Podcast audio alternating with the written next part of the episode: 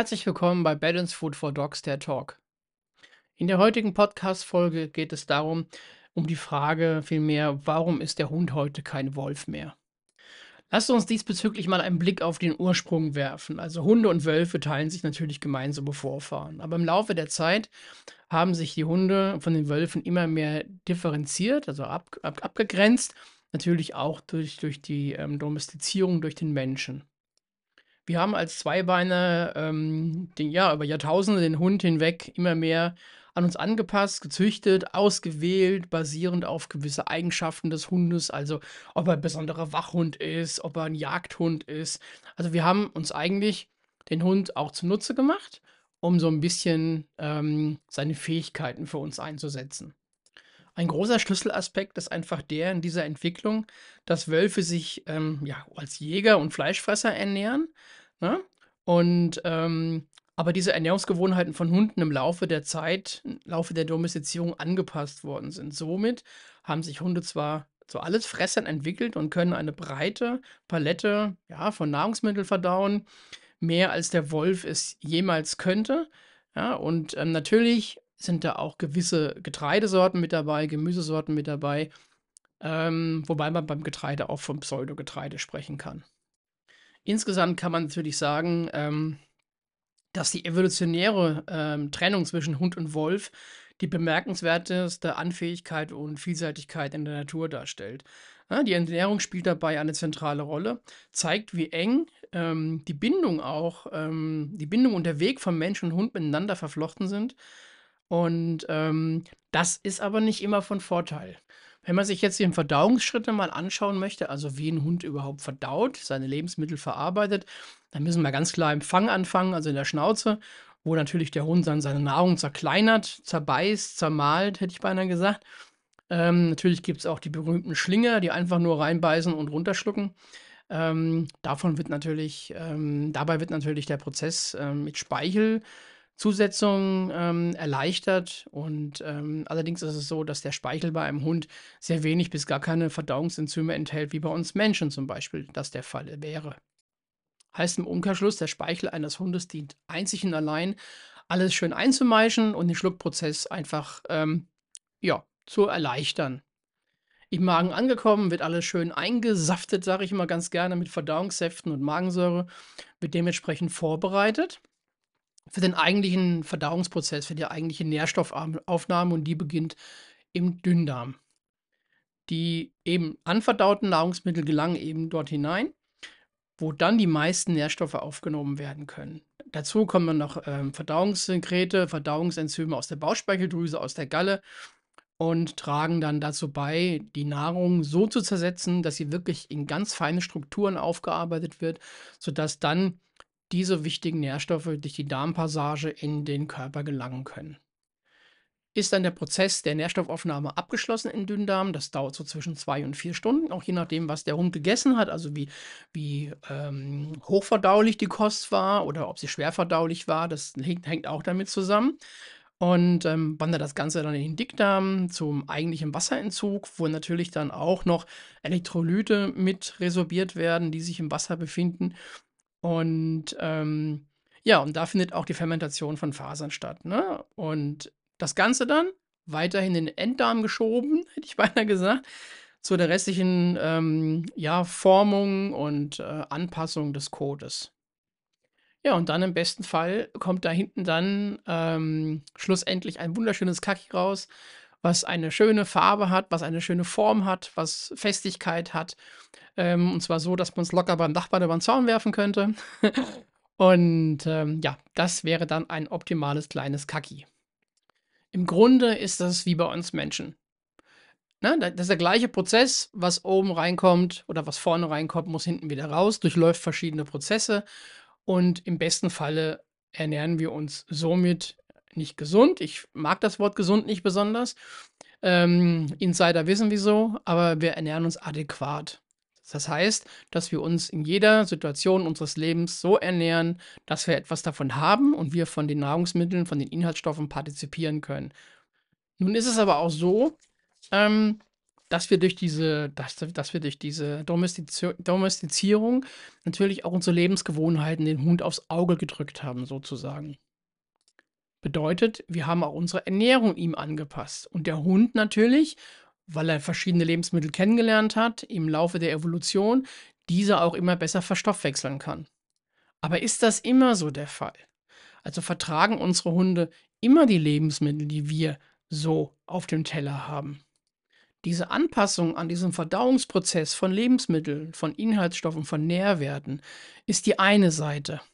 Die andere Seite ist aber auch die, dass durch diese vermehrte Fähigkeit, gewisse Dinge zu, zu verspalten, aufzu, aufzubröseln, ihre Bestandteile, auch leider Gottes die gleichen Krankheiten mit sich führt, wie wir Menschen die auch haben.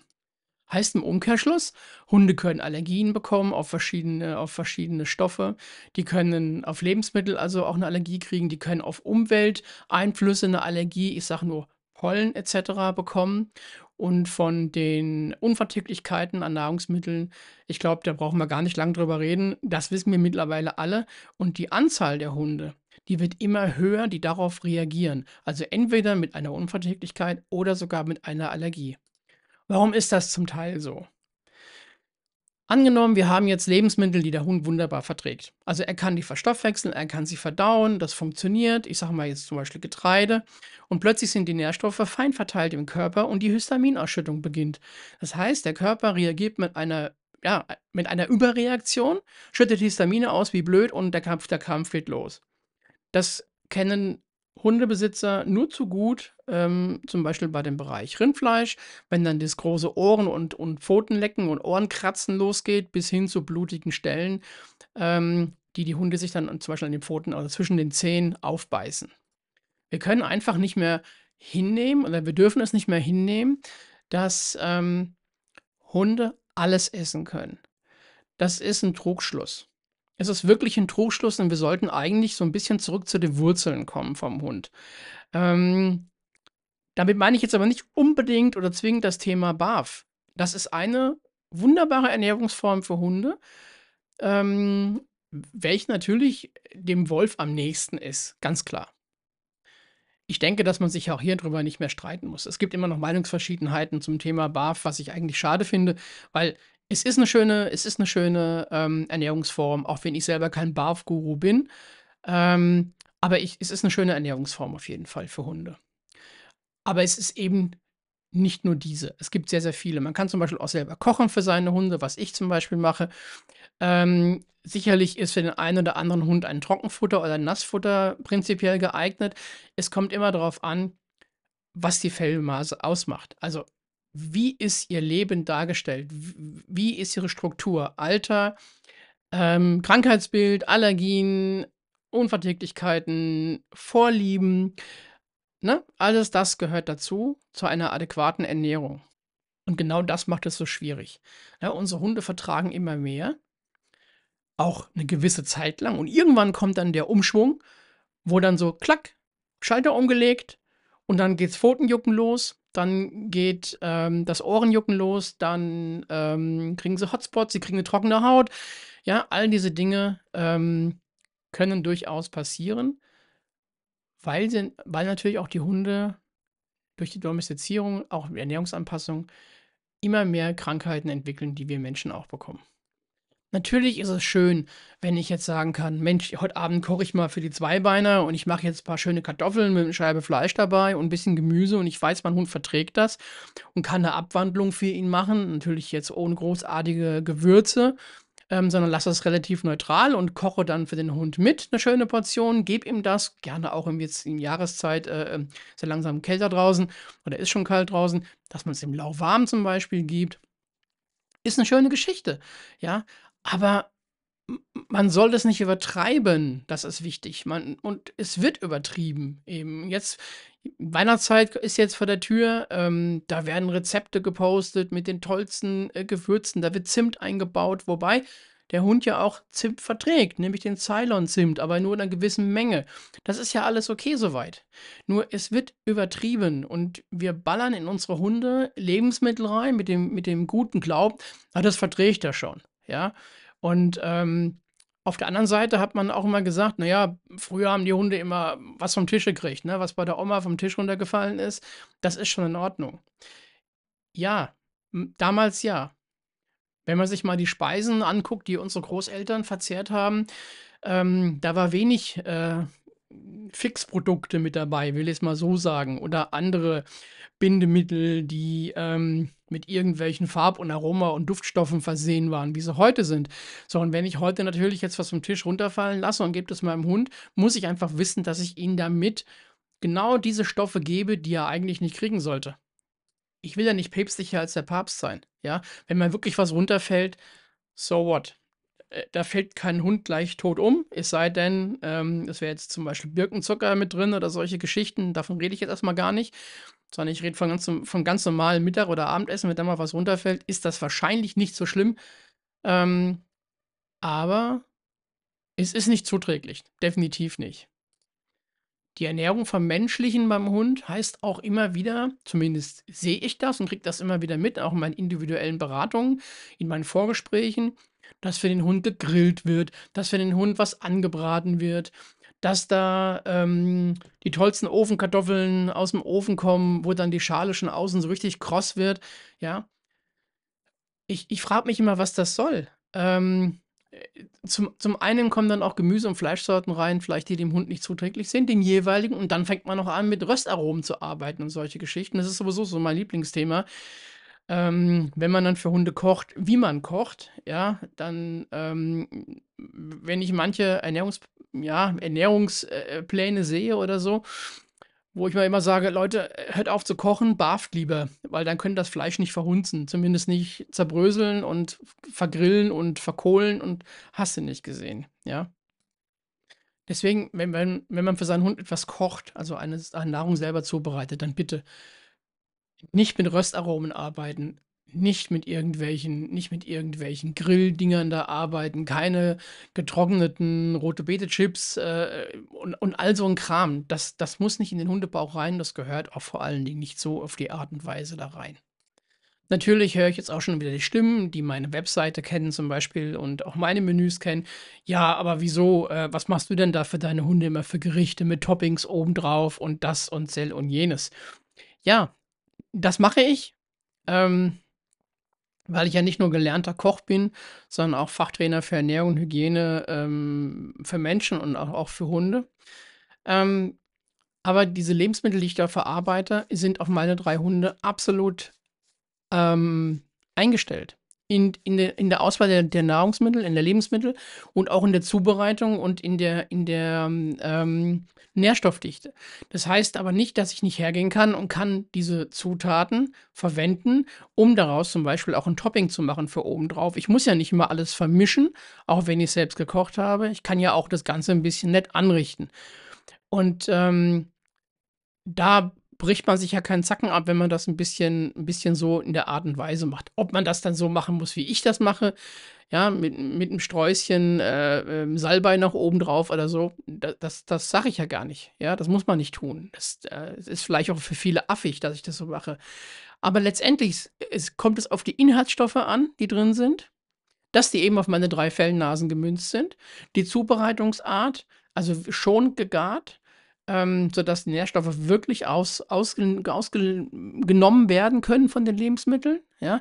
Und das andere ist eben die Verdaulichkeit, dass es hochverdaulich ist, dass nichts dabei ist, wo ich, wo ich ähm, Angst haben muss, oh, mh, hm, ob das wohl gut geht. Ja, so nach dem Motto.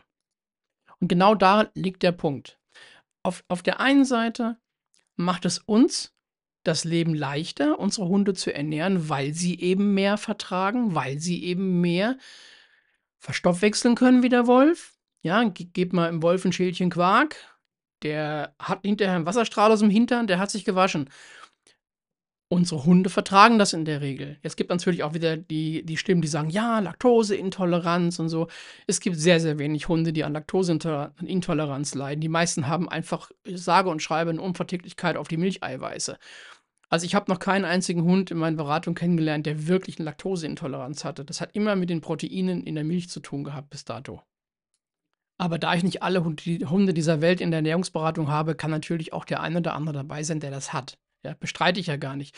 Nur es wird immer sehr hoch gepusht, dabei ist das gar nicht so oft mit diesem Milchzucker. Aber es ist eben nur eine Variante, die eben passieren kann in der Ernährung. Wenn man jetzt einen Hund hat, der zum Beispiel gewisse Fleischsorten nicht verträgt, haben wir heute das große Glück, dass eben andere Fleischsorten zum Tragen kommen können, die beim Wolf vielleicht auch gar nicht gehen würden, die unser Hund heute durch die Domestizierung, durch die Anpassung des Verdauungstraktes und so weiter heute doch durchaus fressen kann und auch ähm, verdauen kann und ihm gut tut. Das bedeutet einen Riesenvorteil zum Beispiel in der Diätetik. Also wenn ich einen Hund habe, der irgendwelche Erkrankungen hat, den ich aber trotzdem adäquat versorgen muss, kann ich auf gewisse Lebensmittel heute ausweichen, ja, die, dem, die für den Wolf absolut nicht erträglich wären oder verträglich wären, ja, wo, wo der, woran der, ähm, ich sag mal, Magenkrämpfe kriegen würde. Da kommen unsere Hunde eben ins Spiel und sagen, ja, kenne ich, vertrage ich, Evolutionsgeschichte spielt da eine große Rolle, ich vertrage das. Wunderbar. Aber wir müssen immer schauen, ganz individuell, pro Fellnase, was darf der wirklich haben und wie kann er es verstoffwechseln. Und man muss sich auch immer bewusst sein, dass es sich immer im Laufe des Lebens eines Hundes, ja, ich meine, unsere Hunde altern wesentlich schneller wie wir. Das ist das große Leidwesen, wenn man einen Hund hat zu Hause und an sich, ähm, ja, ein Familienmitglied und ähm, je nach Erkrankung, Alter, äh, Rasse leben die einen ein bisschen länger, die anderen leider etwas kürzer. Aber man darf nie vergessen, dass natürlich auch die, die, ähm, die, die Stoffwechsel sich in diesen Jahren seines Lebens immer wieder anpassen ähm, und auch nicht immer zum Besten, also auch nicht immer zum Guten. Deswegen Lebensmittel, die vielleicht in den ersten fünf, sechs Jahren immer gut vertragen worden sind, plötzlich ist der Hund sieben, acht und es wird nicht mehr vertragen. Und darauf müssen wir reagieren. Und ähm, das ist wichtig. Und das macht auch diesen wahnsinnigen Unterschied zum Wolf. Unsere Hunde sind feinfühliger, was den Verdauungstrakt betrifft. Die sind feinfühliger in der Nährstoffaufnahme. Die reagieren heute ganz anders auf Inhaltsstoffe von Lebensmitteln von, oder von, von, von Futtermitteln, auch mal gesagt, ähm, als der Wolf jemals, jemals äh, dargestellt hätte. Und das muss man sich als, als Hundehalter, als Fellnasenbesitzer immer dick auf die Stirn schreiben. Ne? Ähm, immer schauen, was, was bekommt er gerade, wie reagiert er drauf. Und man muss auch nicht jeden Tag das Menü wechseln. Ja, ich sage immer, ähm, never change a running system. Wenn es funktioniert mit einem Menü, laufen lassen. Solange, solange die Werte stimmen, bei einem, bei einem Blutcheck zum Beispiel, ähm, Laboranalysen, ähm, Untersuchung des Urins, Untersuchung des Kackis. Ähm, wenn da immer alles in Ordnung ist, dann muss ich nicht ein Menü wechseln.